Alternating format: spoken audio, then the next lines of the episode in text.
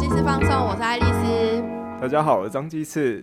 今天我们邀请到了一一位我们在嘉义的厌世好朋友，他是他出现的时候总是会伴随快乐小伙伴，就是黄小鸭，黄姓酒商。欢迎小鸭。耶 为什么要多有什么厌世小伙伴啊？我真的是，我我们今天这这是第二次录音，对我我们刚刚就是大家哎、大家真的都很忙哎、就是百忙之中抽一点时间出来，然后想说啊要录音啊，结果一直，买收没有收到声音，没有收到音啊，东西还录光还聊丢，聊，龙爱度丢哎，对啦，大家都遇到啦啊，，哪次没遇到？哎、对啊，谁没有遇过？哎，哪不个没遇要每次过？要红的哪个没遇过？啊哎要红了啊哎要红了！明天买乖乖。啊，最近水逆啊，最近水逆，什么事情都怪水逆干？今天在做什么啊，小丫？我今天中午去看无声，哦，，对，就看完无声之后就来到这里录音，然后又没录到，没录成功。我真的是无声声，，我们真的无声我，真的是我早知道我就不要看无声。哎，可是我昨天看的是《消失的情人节》，好像也不太好，是消失就是无声。哎，你支持？国片哎，对啊，因为最近就是都国片啊，那你觉得无声好看吗？我觉得很好看，但它非常非常细腻，可是它太沉重了。你 我们在讲话的时候，我们有听到那个猫砂的声音吗？在此同时，有一只猫正在极力的想要进行一个大，便，因为我在我家录音哦，这我的猫我无法控制它，我可以控制人类，但我无法控制猫。对，这猫猫比各位听众还要重要，你要让它大便完。大家真的是很厌世的节奏啊。你看看完无声之后，有觉得觉得不人不应该去看吗？觉得刚才买的啤酒不够，这样 要买一手来。我因为我记得我朋友跟我讲说他他他那他是前两天去看的，然后说他看完的时候下楼的时候看到一堆高中生，就是高中生跟他一起看，嗯，隔壁坐高中生，然后他们下楼就是下去的第一件事，就出去第一件事就是，呃，我先去抽根烟，太沉重了。哇我哇我看完了那张相，我我也好想抽烟，虽然我没有完全不会抽烟，你的手想要 我的手点烟，好想点烟。想要深深的叹一口气，这样哇，想要啊叹一一口人生。对，就是在电影当中，我一直在深呼吸，就是嗯那个画面对他来说太残忍了，所以但是又觉得他应该要被给被知道、被看见，嗯，但是其实沉重到你很想别过头去，不要看这样。嗯。你说你很可以同理里面的老师的心情，就也不是同理啦，就是可以理解为什么他呃一开始有一个老师，他其实没有很想管这件事情，可以理解他为什么不想管，因为他已经超这个事情的严重性已经超出他可以掌握或者是他可以承担的范围了，所以我觉得他就像一般大多数人一样，就是这件事情如果不是发生在他身上，在他亲亲朋好友身上。或就是在他他可以撇除的范围以外的，他嗯就选择性的就是不看，大部分人都是这样子的，我可以理解，但是其实那对事情一点帮助都没有。所以虽然你觉得、啊、看完之后觉得啊，为什么我要去看，但是还是觉得应该要看。还是应该要看，对啊。对对对对对，应该要看。哎，我们那时候也是很推荐大家去看吧。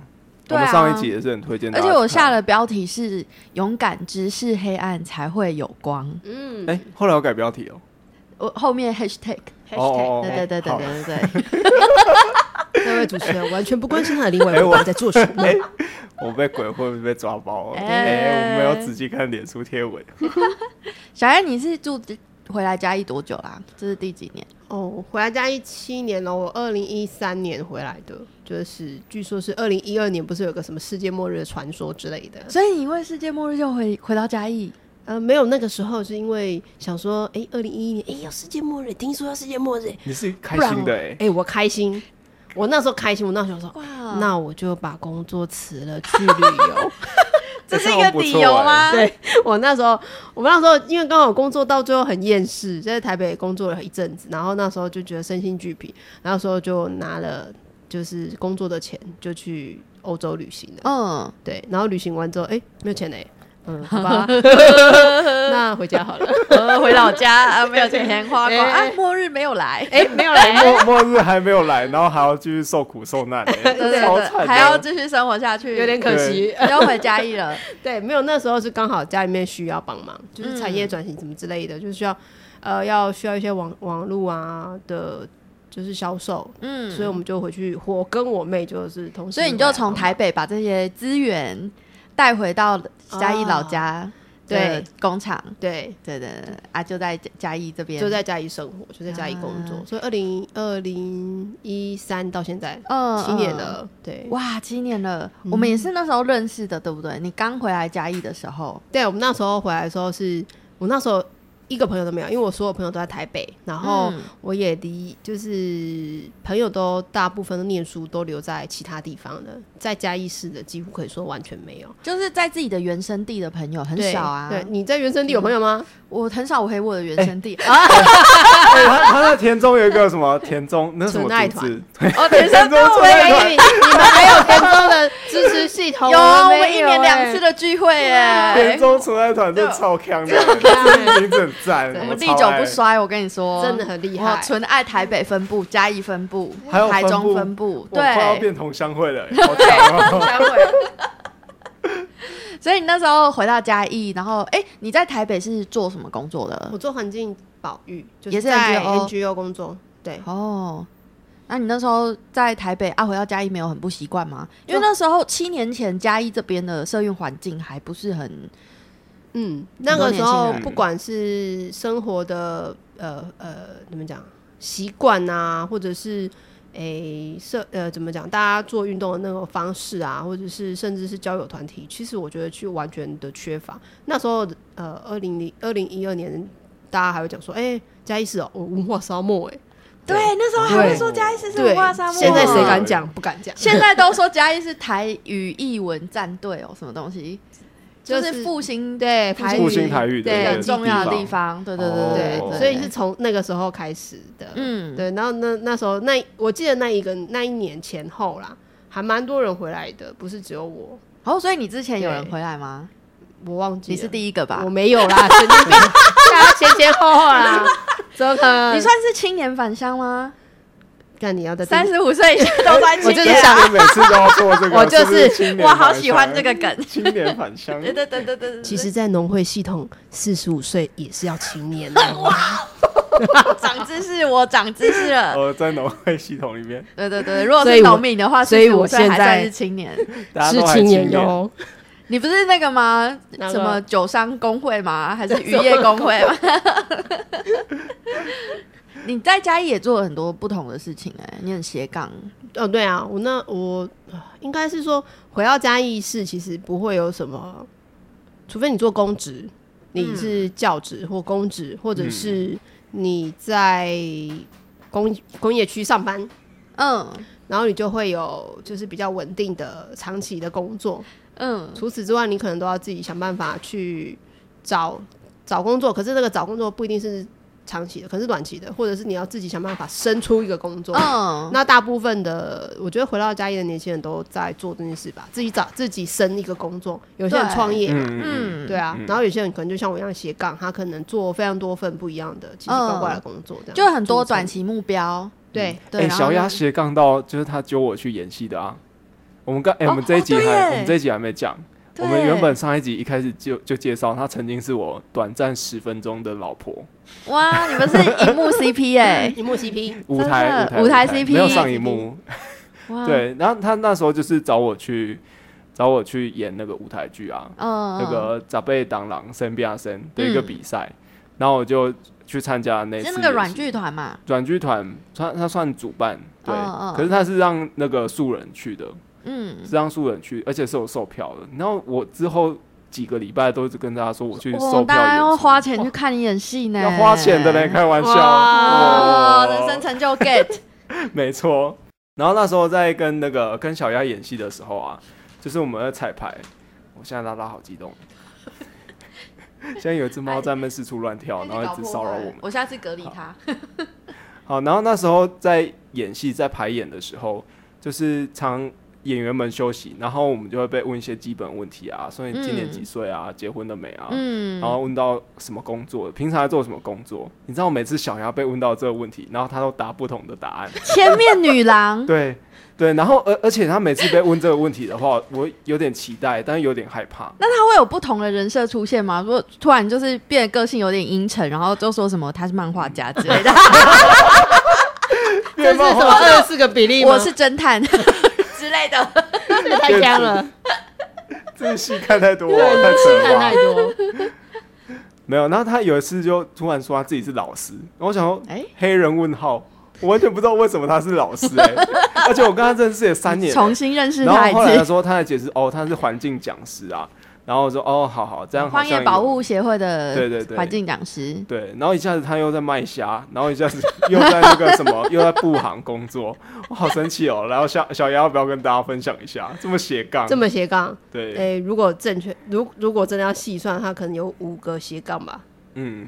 就呃是环境教育的讲师，就是我会进嗯班级、或者是进社区去讲推广环境的理念，然后那就是像他讲的，我我们家是我们家是成衣厂，所以有时候要帮忙卖一些呃内衣内裤啊新产品啊，嗯。然后我我爸比我斜杠多了啦，他就又养鱼，哦，所以鱼是你爸的是兴趣哦，对对对，那那个屋那个衣服也是他，规模很大，对，所以我就是他的下。线这样。哇，我会帮他卖虾、卖乌鱼子，对，然后呃还要写稿啊，我还会去接接采访、写稿，哇。对，，然后还有企划、企划跟企划执行啊，你家听起来是一个产业链呢。对啊，感觉是一个集团哎，对。不只是一个公司，还有子公司，对对对对对再下对。下，一直但所有下员工只有你一个人，，好有才哦，哇真是斜杠青年哎你！爸也太幸运了吧，就一个一个人可以处理这么多事情，就他负责发想，让我负责去做这样子。好强啊，太强了。可是你会不会觉得，就是做这么多就是斜杠的工作，都是短期的目标？你去怎么平衡你从台北回来嘉义，然后也随着就是年纪开始累积，会有一些社会价值观带给你的，就是会会觉得好像一定要达到某一个成就。你是怎么平衡这个的啊、我觉得，嗯，等到你年纪到了，可能就不要讲不这种鬼故事啦！你最不喜欢听的就是鬼故事。就是我觉得到了一个呃历，就是看的事情多，看的人多了之后，大家也会知道说，其实每个人看起来都光鲜亮丽啊，然后也，但每个人都有他自己的地狱里，嗯，所以也没有什么所谓的我呃，我对于其其他人当然会觉得，其他人正在累积他的社会成就跟社会资本。嗯然后看起来好像是他们是非常稳定的线性的成长，嗯。可是我好像是一个就是一个斜杠，或者是跳跳来跳去。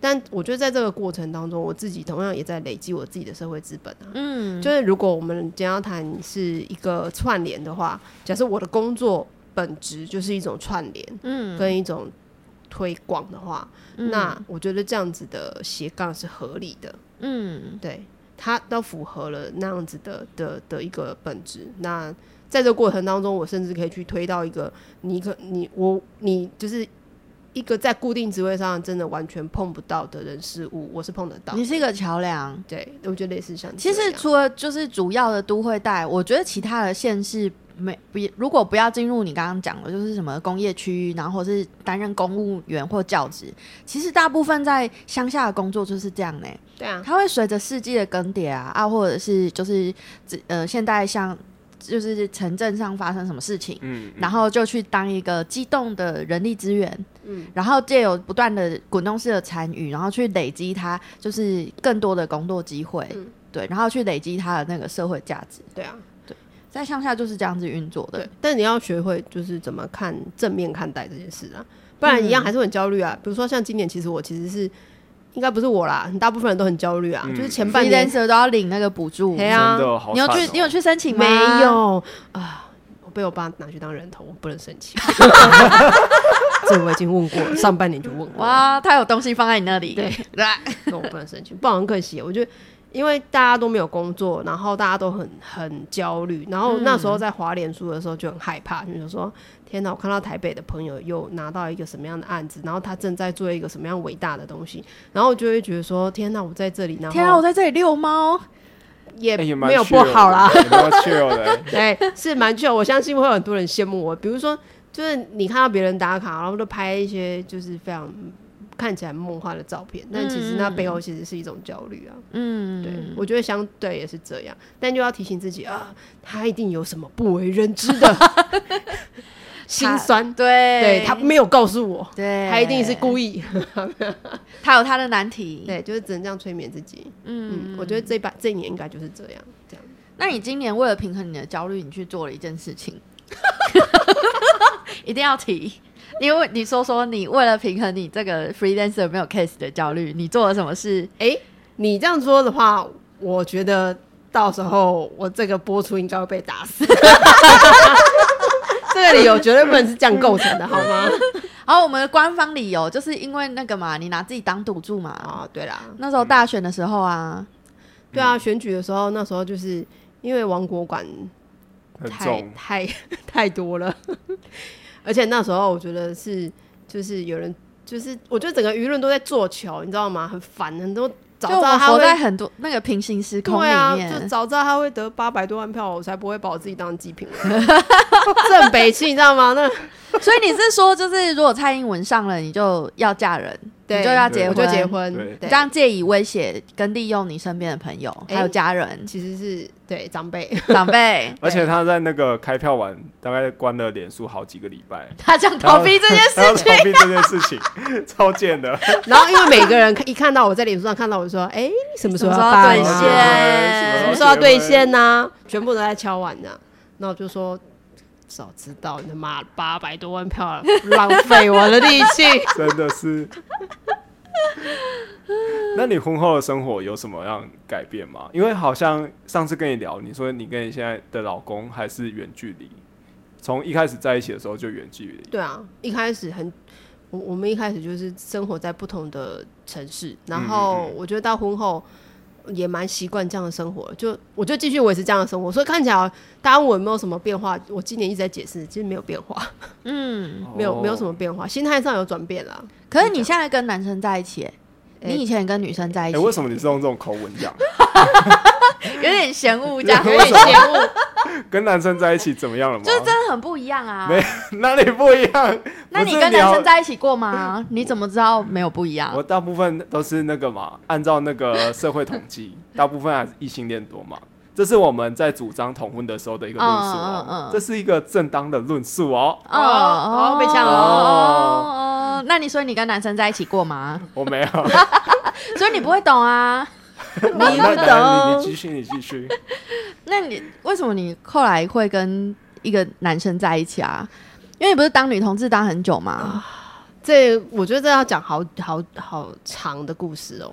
嗯就是对了，大家对于如果很久以前就认识我的人，大概会知道我是是一个蛮主张女性权益，然后哎、性别权益，然后也嗯蛮、就是蛮蛮是一个女权主义者。我常常被你骂，对我常常就是发言一些性别盲的言论。对，没错。你看你比我还要性别盲、欸，所以我那时候我对我除了这个之外，我还是就是还是一个女同志。嗯，那十就对呀，从大学一直到整个二整个二三十二十几岁，全部都是跟女生在一起。然后我呃，我觉得是时间久了，然后跟女性的关系，我觉得那个伴侣的关系到最后磨合到最后有点有点累了，所以后来就因为因为就是对啊，对方对方家长也反对啊。嗯嗯他他出柜啦，就是对，就是我女朋友前女友她出柜，然后就被他跟家人长出柜对对对，被他家长给反对，然后嗯家长就出很多招，你就觉得很累。心累。然后那时候因为跟跟女朋友也觉得哦好累哦，跟他相处也很久了，嗯然后在很多事情上磨合到最后也觉得不行了，嗯，撑不下去了，就是没有办法一起面对困难了，所以那时候就就想算了好了。然后分开了之后，那时候在台北也待了好几年，哦，那时候还很多 很多人追你吗？你的脸很爽，不是，那时候还是个 PPT 的年代，我们现在交友不是 PPT 历史名词出现了。对，我们上次上一集有讨论，哎，啊，你说，你说，我们我们现在有点年，你这样好，这样感觉有一种呃，就是这是一种年纪上的霸凌。对，就是我们要改，我们要改 PT PPT 吗？PowerPoint 吗？你好烦哦，你好贱，这超你烂，真的超烂的。这不要脸，这真的是马上剑就中在他的心上，好痛啊！我如果现在有根棒子，我就打你。怎么样嘛？没有，一现在都是怎么样这样都是听着这样一直滑嘛。我们那时候不是，我们那时候非常的传统，就是就是要到女同志版写一篇很正式的自我介绍的文章，然后大家跟你做笔友，好可爱哦，做笔友之后再再出去见面，然后见了几次面之后才会交往的。啊，好可爱哦。哎、很纯情哎、拜托情！有哎，哇！而且那时候那时候女同志版还会要求，就是就是说大家不要在这边约炮，我们是正我们是一股清流，对大家不要这样。讲约炮了会被人家嫌弃，但事实上大家都知道的。呃 现在现在交友 APP 不能约炮就会被唾弃耶，对啊，对啊，那这是一不小鸭种权利看我的耶，这种性质主的。小丫刚才看我眼神，我真的快要被杀死了。但你那时候就有发现自己是可以喜欢男生的吗？没有，还是你回嘉义 never 之后才发现？我那时候回来之后，就二零一三年回来之后，刚好做了一个运动，是肺核行脚，嗯就是跟一群年轻人环岛，就是为了肺核的理念环岛、嗯徒步。有有，我有走一段，我那时候好佩服你哦。为什么？你知道为什么吗？因为你是一个女同志，可是你可以在一群很臭的男生中间，就是每天跟他们一起生活，因为他们的哎、我也觉得很臭。哎，这是正当的吗哎？这有正当性吗？不是因为每天都你知道夏天，然后走路环岛，嗯，而且我们是睡在那种各种，比如说乡公所或者是什么镇图书馆、镇立图书馆里面，然后有的是废墟，嗯，然后那真的是每天又臭又脏，然后还要就是挤，就是衣服弄成一坨，然后去投那个洗衣店，投那个十块啊，领回来不知道谁是谁的，对不对？因为大家的理念是相同的，嗯我觉得他也同时激发了某些情愫吧，伙伴的情愫在里面。你就也打破了就是对于对异男的的想的些刻板印象刻板印象或是厌恶感，其实嗯以前真的蛮厌男的，哦，我真的蛮厌男的以前呢哎、啦。我那时候刚加入组织的时候，你有觉得打破刻异男的刻板印象吗？你本人吗？对，没有，他现在 干居然没有。他就是一个异男，哎我你就是个异男。哎、我的性别观念已经快要比爱丽丝好了、哎啊，对，现在算是现在好像是应。对应该是，我觉得我就是这样讲开车的故事。怎么开始？哦哦，对你，你就是你先生，其实算一个也算性别盲的异男吧。一开始，一开始是啊，对对对对对，他也是伙伴之一啊被你调。教了哎一阵子之后，他就开始渐渐的不讲话了，跟我的遭不敢遇一样。不敢讲话渐渐晋升了。我就记得在你的涂鸦墙上面，就会看到你在抱怨你先生，然后就说什么你先生称赞你很会开车，然后你就超级生气。我其实不懂你为什么要那么生气，因为我跟真的开车很烂。如果有人觉说我开车很好的话，我也很开心呢、哦，因为那个时候是那时候已经运动已经结束了，然后我跟他还保持还不错的关系，我们就是朋友。然后他刚好来找我，然后要去我要帮帮另外一个朋友载东西，然后就我就开着那种就是比很大台的箱型车，嗯，货卡货卡嘛？类似像货卡，然后就是九人座的，然后就开到那个嘉义市那种东区那种小巷子，比如说像成人街那种很小巷，叫单行道这样。然后我就聆听，然后塞在一个卡在一个角落里面，然后就开始搬货这样。嗯，然后他就突然讲说：“哇，你是我认识的女生里面开车技术算很好的、欸。”然后就 啪，他就按到了你的喇叭。哎、就是我跟你讲，很多听众朋友一定不懂。对，一定，我我觉得三年前的我一定也不会懂。你现在你现在懂了吗，你现在解释一下，你懂我我被修理的很惨。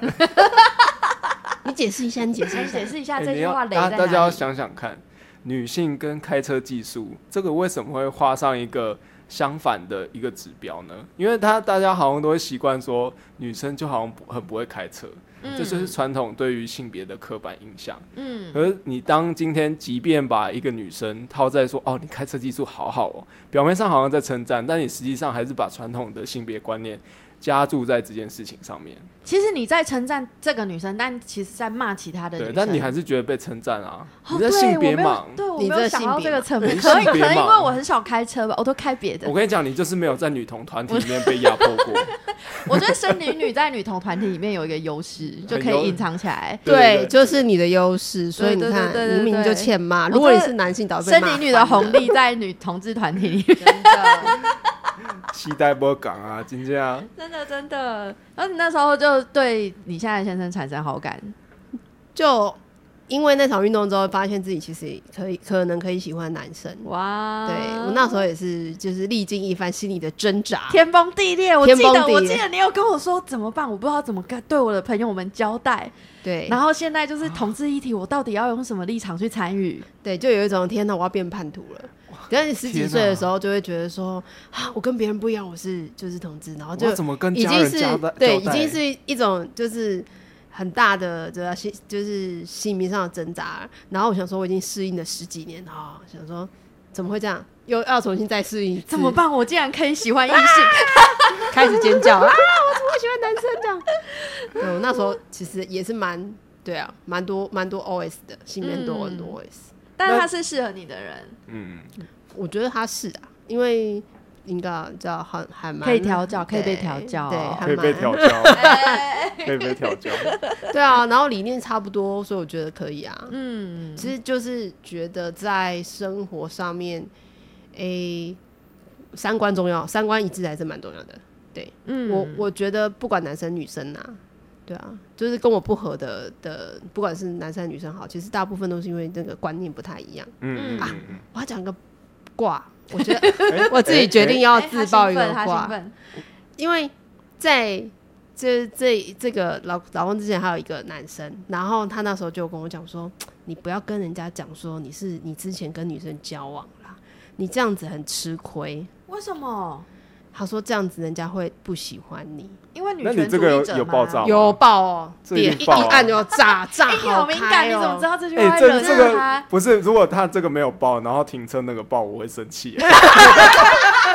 你还算蛮 我想说的你这个标准不一哎、然后看到我想爆就爆，所以我就觉得，哎、怎么可以这样子说？就是对我来说，嗯这是一件很正常的事情。嗯，对，那但是你就如果要隐瞒，那干嘛隐瞒？没有意义啊！对我来说，隐瞒就没有意义。嗯，但是为什么跟女生在一起，就是为什么不能让男生知？对啊，我为什么也觉得，我为什么我为什么请开示异性异性恋异性异会不会会不会是他他觉得那个他觉得他的竞争对手变多了，或者是他有可能出轨，他的对象有可能出轨的对象变多了。我觉得他的意思可能是他觉得对我来说很不利，就是我可能会害到自己。可是我老实讲，我我其实也说不出哪里奇怪，但是内心会有有一种疙瘩。哦，真的会有疙瘩对对对对，他的意思可能是这样，会有个疙瘩在。对这这个就是那个疙瘩是什么东西？我我觉得群姐你也没办法去解释说，就你怎么变，这个这个点一定会输，但是你的内心一定会有这种疙瘩。但我是讲一个一男，就是嗯就是一男的想法。我觉得好有趣，我们想到的都不一样。对我们三个人是对于这件事情的观点，而且连想象都不太一样。对，我跟你讲，这这种疙瘩变到底一定是输，一男一男一定是输。可是他、嗯他就是他就是存在，对，但是他而且他握有选择权，嗯就也不是握有选择权啊，就是他他就是可以任性的不要，哦，所以你女朋友是第一次谈恋爱吗？不是啊。不是我现在没有，女女朋友之前没有，现在没有。女朋友之前交女朋友吗？有交过女朋友吗？没有没有哦，但我之前有喜欢过 T，但我、哦我自己内心觉得没有什么疙瘩、啊。啊，好特别哦！你喜欢过 T 哦，对啊对啊，所以你是泛性恋，泛性恋什么意思？就是是吗都可以可是我不知道，我我喜欢是这样当下讲？吗？我喜欢流动的流动的哦，我我喜欢的当下不知道对方是 T，对，哦。我觉得很神奇哎、哦，你是只喜欢这个人，其实你没有去嗅到他的性向是哎、什么？对我没有嗅到，哎、难怪你可以在这个团体里面这么严苛的环境下生存，因为他 太因为他的光谱没有在很太大条，你知道，对对他完全不细。哦哦，对，哦而且他的光谱没有到一般的异男，就是完全没有接触触过一些女性性别平权这种。对，对对对对对对，很不一样。哎、我刚才那段冒了冷汗，就是我要讲什么处女情节那些的，好好解释之后就会被站到站到烦。真的，你会上到翻。可是可以理解，就是呃，很其实真真的就像你讲的，这的确是存在。嗯，可是我觉得这是谈开可以去稍微就是沟通，嗯可以稍微化解的，因为它是一种偏见。对，嗯嗯对对对对对，他可能也没意识到说，哎、那个处女情节可能对他来讲是，他可能对自己比较没有自信，不想被比较，这种其实有一点是这种成分在里面，哎，对，也是会有。对不对？对你看我讲对了，例如说小妹妹被大我可以理解异男，哎、哎哎，你就是异男的思维啊，哎、哎，你说你还更懂那个一男思维，真的。你不要这样害我，你没有 你没有被压迫过。哎哎 哎，我又开始乱讲话了。所以后来后来就是这一任，就是我老公，呃，刚刚交往的时候，因为我是直接问他，我就说，哎、直接挑明的问他，你是不是喜欢我？哇，在电话里面，对，啊你，直接问直球哎直球的男朋友。因为他很他很就是他是一个比较对潮湿男，然他长得很像那个水豚，长得很像水豚，然后像？有，怎样像？就是所有的动物都是他好朋友啊，尤其是鸭子，鸭子都会骑在那个水豚的背上，把它当成交通工具。哦，有可能，有可能。好，我们我请小鸭继续讲。是真的。听起来非常的奇怪。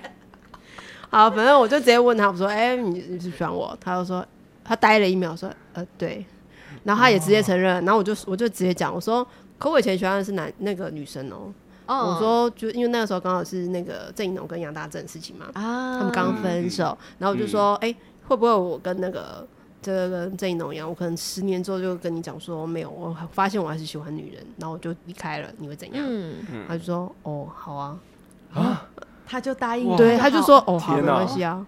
他就说就他说那就是那就是这样啊。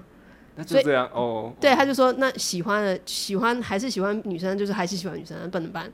对，他就给这样的答案呐、我都觉得嗯诶不错哦，这样可以，哇，好神奇哦。惹多来。哎，是不是那个 连连求婚的时候都跟一般一般人家传统想象的不一样？就是你的祭品文啊，然后说出去之后啊啊，后来你们后来嘞怎么讲？哦，对啊，我我那时候写完祭品，我就跟他讲说，哎、我我真的写了啊，如果那个的话，那就他说哦好，他说可是你不能好霸气哦！对啊，我说我说你不能跟我求婚哦，你如果跟我求婚，我可能会跟你分手。超奇怪我，说因为我我很害怕那种惊喜，所以我就觉得你生这样子气哦。我会我会吓到，所以我就说你不要跟我求婚，然后到时候如果要结婚就我们就去结婚这样。我们就讲一讲，然后一起去。对，然后所以后来我就有一天我就突然觉得可以了，然后我就打电话跟他讲说，啊，要不然我们就五月的时候办一下这样。他说好啊，办一下，哇，办一下，办一下反正疫情就是最近都对没有 case，怎么了？把他当记者会在办。反正就就我我们大概就是走去公证结婚啊，不是公证结婚啊，就登记结婚啊。哎，那你家人有反对吗？就是反对，嗯哎，我早给他们给呢，那也才哎，他们不知道你之前是女同志，对不对？对，所以这一集不能让他们听到。真的假的？没有出柜？我没有你年出轻的时候没，有出柜我。年轻的时候也没有出柜，哇，所以你的家人不知道你是双性恋。对他们都不知道。啊，哇，刺激了，宝贝们，这一集放。啊！那你你这些年怎么度过的？他们还是会我相亲？看起来就是不婚的人呢、哦，我也他们会脾气很差，哎、哎他家人这么接，哎 哎，对我我是有点凶啦。对对。你，你看嘛，你你那个开车都会踩到你的雷，是你的家人如果就是应该常常就是会踩到你，嗯，对啊，让你生气。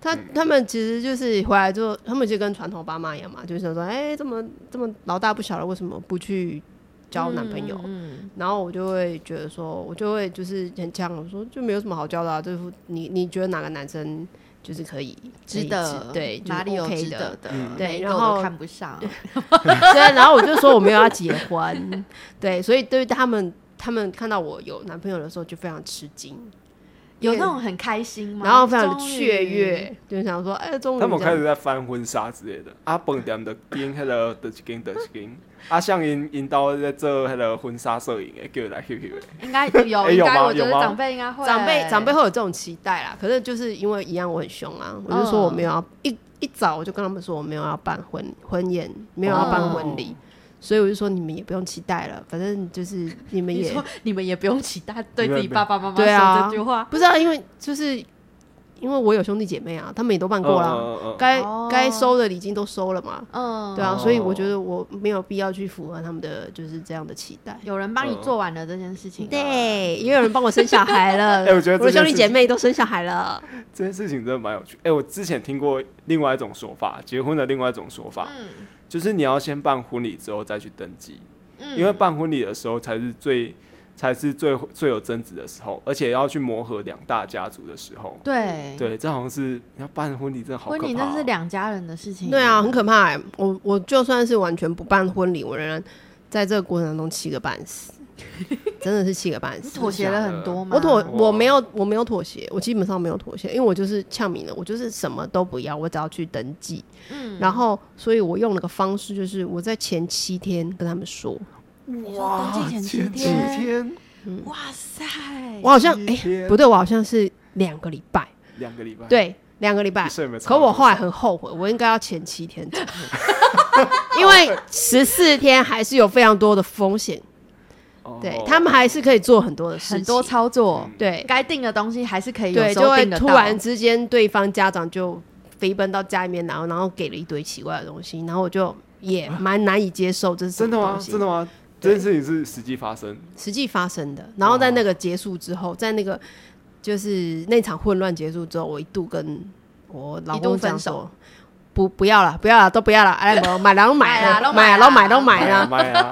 然后就很紧张，说不要生气啦，不要。那我就 我认真的想很久，好，算了，就是这样。我说，反正不要再横生枝节。这一场混乱结束之后就是这样，嗯就赶快去登记，就不要再横生枝节了。这样，所以后来他们有讲讲讲说要宴客什么的，就嗯都被我挡掉了。反正那那时候，嗯其实我觉得那。就是今年的疫情，就是大家都年轻人就是可以很开心的去登记，因为可以理所当然跟大家讲说，因为嗯因为疫疫情我们就不验没有办法宴咯客好哦。可惜哦。对，啊，哎，这好像不错哎，这招对啊所以那疫情结束之前，哎 哎，不要乱。可是下半年就是大家都恢复了，所以其实错过了那个最佳时机，哦对，有可能。你错过真心你给我了。幸灾乐祸干嘛？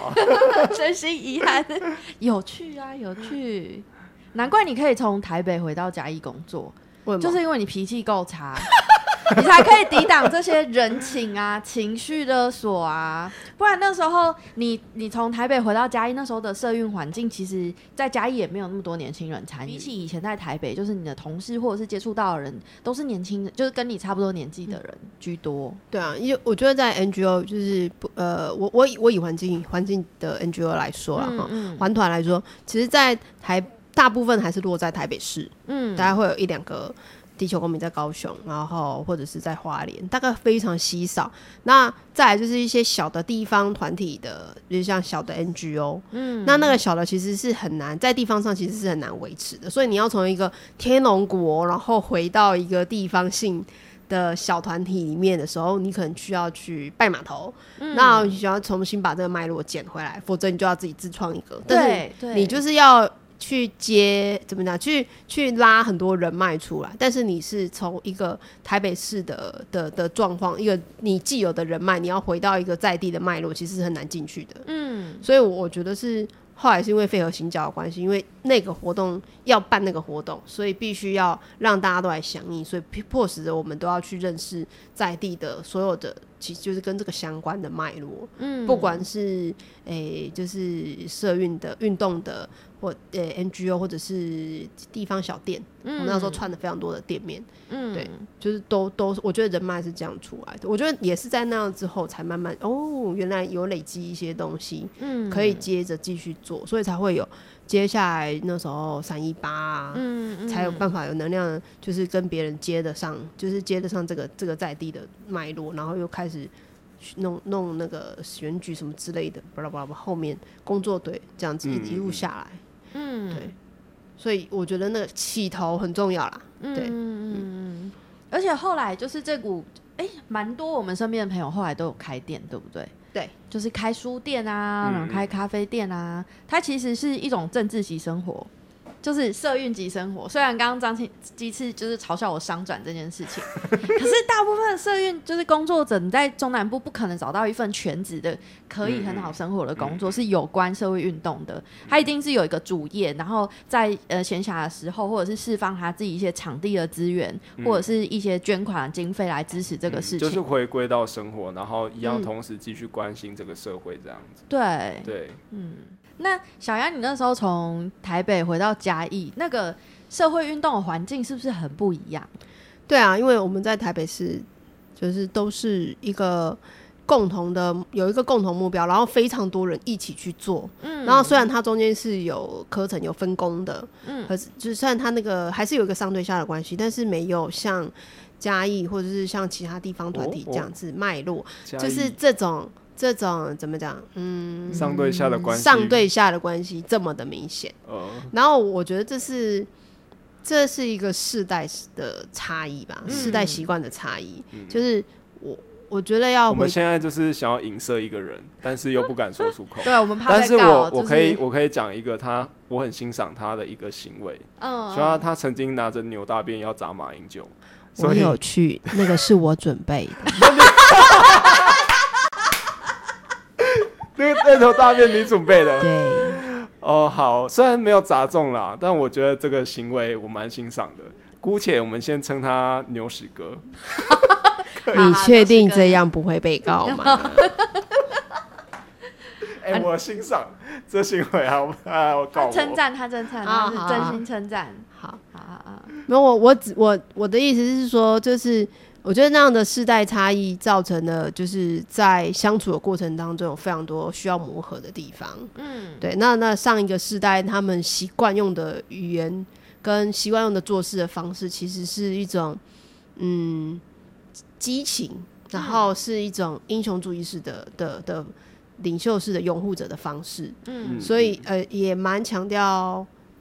就是怎么讲，师承于哪里，或者是就是啊对对对拜师对对就是他那个他那个其实是很明显的，在在旧时代的社会里面，那但是在这个已经到了一个新时代，因因为我们比如说我们是二零一三嘛，那其实二零一四就已经是三一八嘛，嗯。那你想想看，三一八或者甚至是那个时候，就是就是那些我们我们做的那些运动，其实都是聚集了非常非常多人，然后且是一种各各司其职、各自分工，有点像是网际网络的那种平等性的关系，然后共同讨论出共识。嗯，看起来是这样啊哈。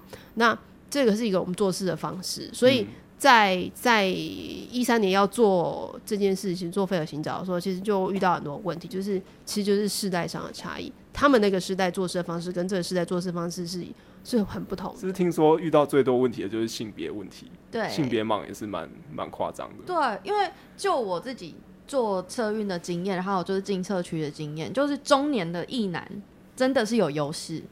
然后女生进去啊，她就是一真的要从小妹开始，你要先懂得体贴人，然后懂得嘘寒问暖，懂得买便当跟买酒，你才可以渐渐进入到那个讨论圈里面。嗯嗯，我就是在就是小丫那时候就是回来做飞核行教，我那时候是个订便当的小妹。你是订便当的，对，我就是在这个英雄领袖的下面订便当的小妹，哦那你有被嫌弃订便当订的不好吃吗？我被嫌弃很胖，他说，就是还会有那种就是被羞辱，就是说啊，你那个就是剩下的便当啊，不然你吃三个好了，你我觉得你应该吃得下，就是这种。然后或者是就是我们一起出那你是生气的吗？还是你是开心的？啊，我就说啊，拿回家给同学吃。是生气的，是生，但那时候还还是个傻妹，哦，对，那时候是觉得哦，做这件事情就是他的呃这些社会运动的目标是有意义，他是对社会一般的社会大众有意义的事情。可是后来我在那里就待越久，会觉得这个利益好像回都回到某一个人身上。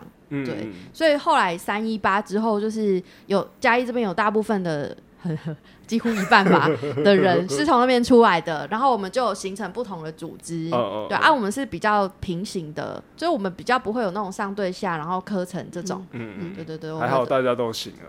对，哎、大家都哎行，大家都行哎哎大家都行啊。但是也是会有野百合时代那时候的长辈，嗯，在现在这个时机，慢慢的回到组织来，就是会愿意带着年轻人，就是用讨论的方式、沟通的方式去做事情。嗯我觉得这个潮流真的是不一样了。嗯，好，我们今天很谢谢小丫来到节目访对谈，，已婚双性恋在嘉义的日常过得还挺不错的。还不错，还不错，就是小海豹嘛，人生就是图一个小海豹而 秋。天把自己裹起来，露出脚趾头，抖一抖。好，今天谢谢你来上节目，谢谢我，是张继次，我是爱丽丝，我们下次见，拜拜，拜拜。拜拜。